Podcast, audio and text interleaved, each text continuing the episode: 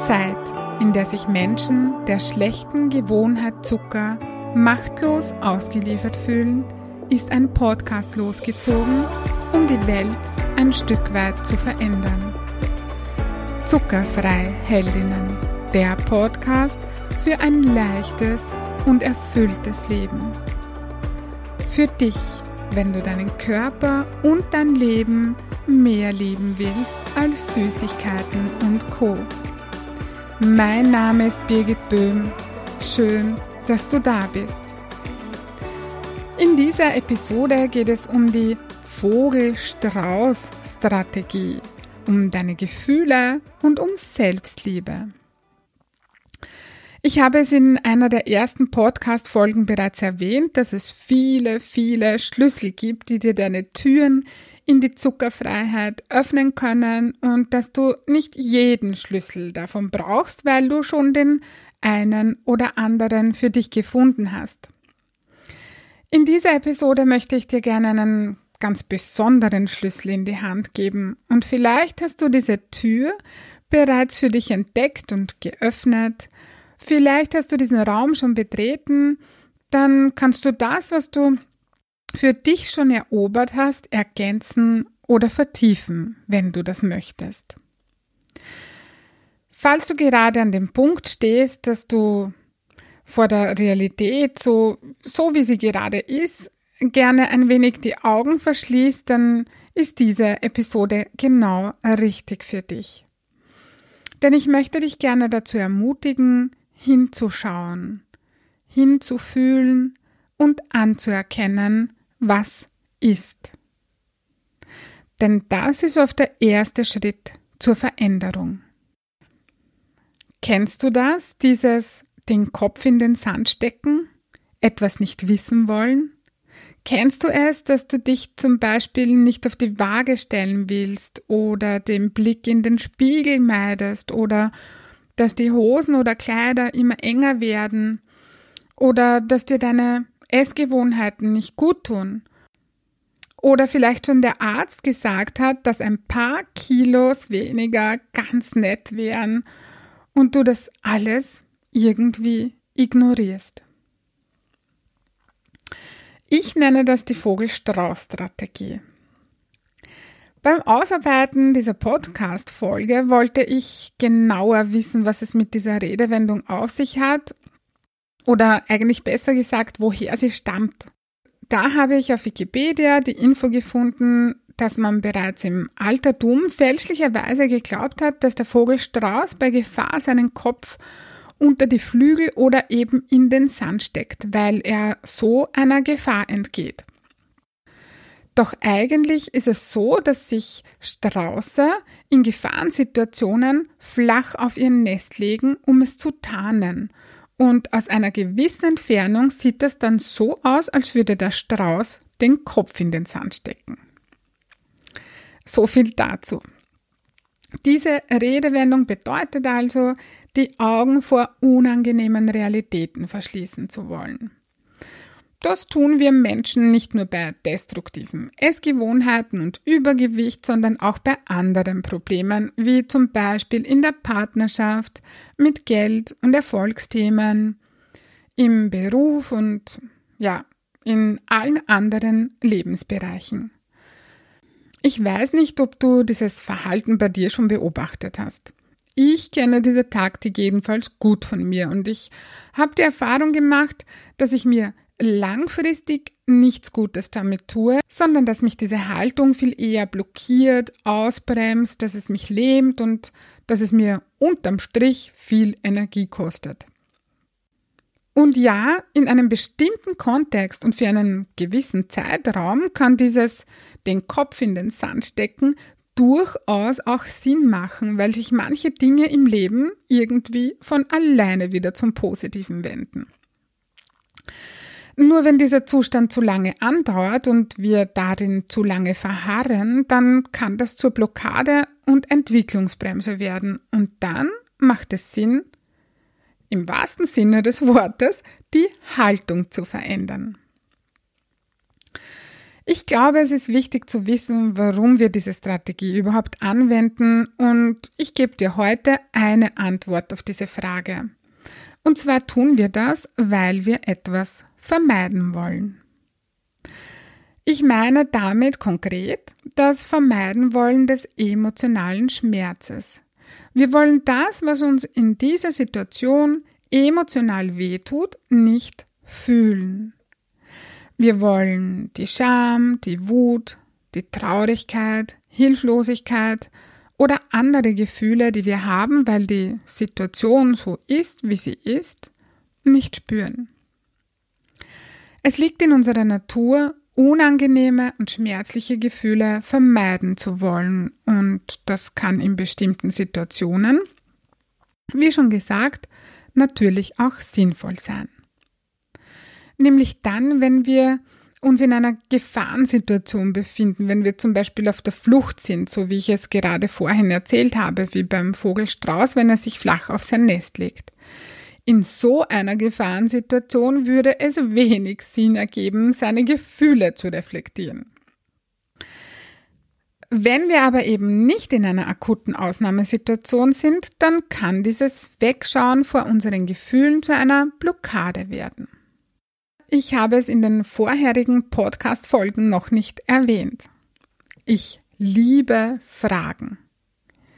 Ich glaube, dass eine gute Frage im richtigen Moment tatsächlich das Leben verändern kann. Ich glaube daran, dass Fragen Türen öffnen. Und darum gebe ich dir an dieser Stelle keine Antwort, sondern eine Frage. Wenn du ganz bei dir ankommst, in dem Ist-Zustand, in dem du dich gerade befindest, welches Gefühl kommt da hoch?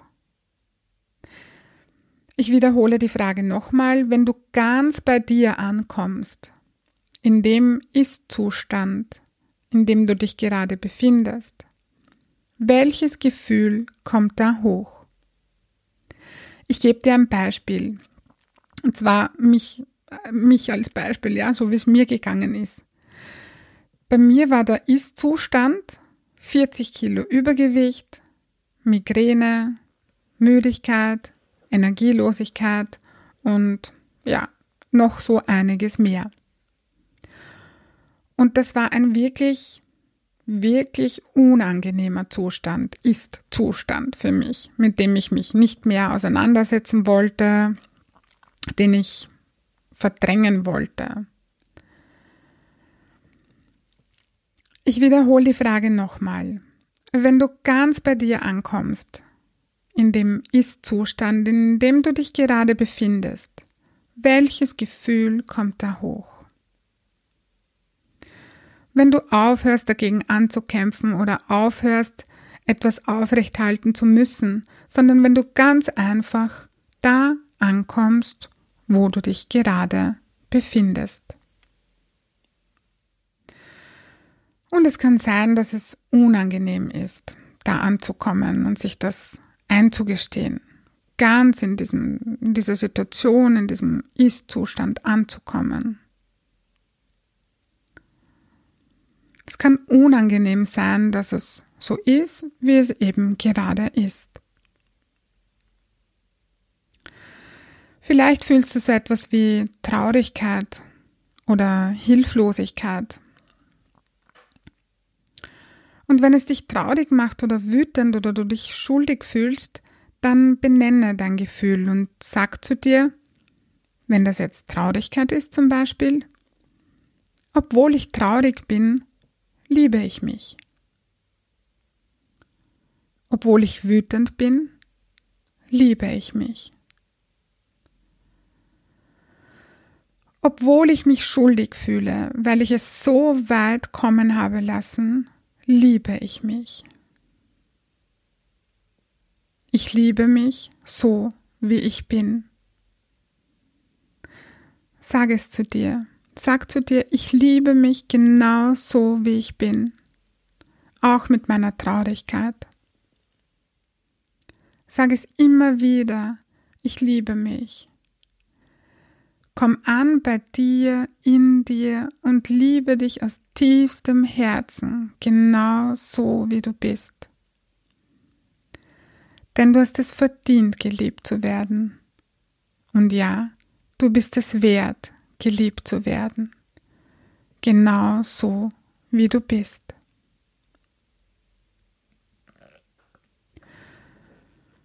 Und wenn dir das jetzt nicht auf Anhieb gelingt, dann kann es daran liegen, dass du keine Übung darin hast. Das will geübt werden. Übe es. Übe dich darin, dich selbst zu lieben. Genau so, wie du bist. Das ist wie Muskeltraining. Es reicht nicht aus, einmal im Monat ins Fitnessstudio zu gehen. Es braucht tägliche Übungseinheiten über einen langen Zeitraum, wenn du dein Ziel erreichen willst. Übe dich darin, dich zu lieben, so wie du bist. Und hol dir bei Bedarf Unterstützung von einem Coach, von dem du denkst, dass er dich darin gut unterstützen kann. Denn Selbstliebe ist ein wichtiger Grundstein für die Zuckerfreiheit.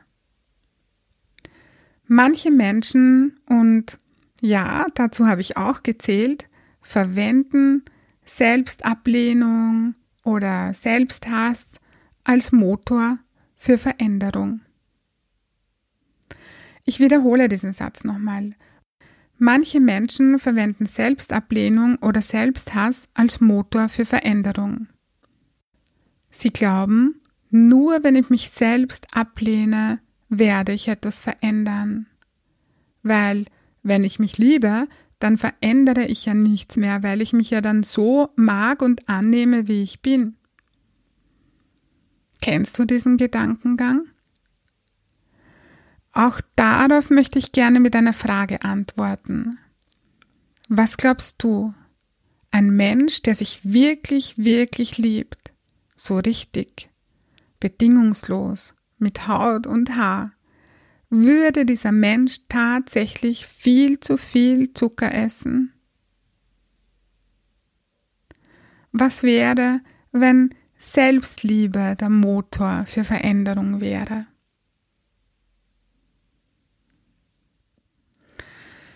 Wir sind schon am Ende vom Podcast. Abschließend möchte ich noch etwas hinzufügen. Die Vogel-Strauß-Strategie kann viel Energie kosten, weil es einfach ein energetischer Aufwand ist, Gefühle zu unterdrücken. Das kostet so, so viel Energie. Und was tun wir, wenn wir Energie brauchen? Richtig, wir essen. Und in den meisten Fällen greifen wir dann nicht zu gesundem Essen, sondern zu schnell verfügbaren Kohlenhydraten, so schlechten Zucker, also zu Süßigkeiten und Co. Wenn du mehr wissen möchtest, du Unterstützung brauchst oder Fragen hast, dann buche online auf meiner Homepage www.birgitboehm.at ein kostenfreies Kennenlerngespräch. Ich freue mich auf dich. Ich hoffe, du konntest dir aus dieser Folge etwas Wertvolles mitnehmen und ich würde mich riesig freuen, wenn du auf Facebook vorbeischaust unter Birgit Böhm, Zuckerfreiheldinnen. Schreib mir gerne unter dem Post in die Kommentare, was du aus dieser Folge für dich mitgenommen hast. Wenn du bei iTunes eine Bewertung zu meinem Podcast schreibst, dann tust du mir einen großen Gefallen, dann bin ich nämlich sichtbarer. Vielen lieben Dank dafür. Also, wenn du Fragen hast, nochmal, wenn du Unterstützung haben willst, dann buche online ein kostenfreies Kennenlerngespräch mit mir. Ich schicke dir nun ganz liebe Grüße und denk dran, weniger Zucker ist mehr Leben.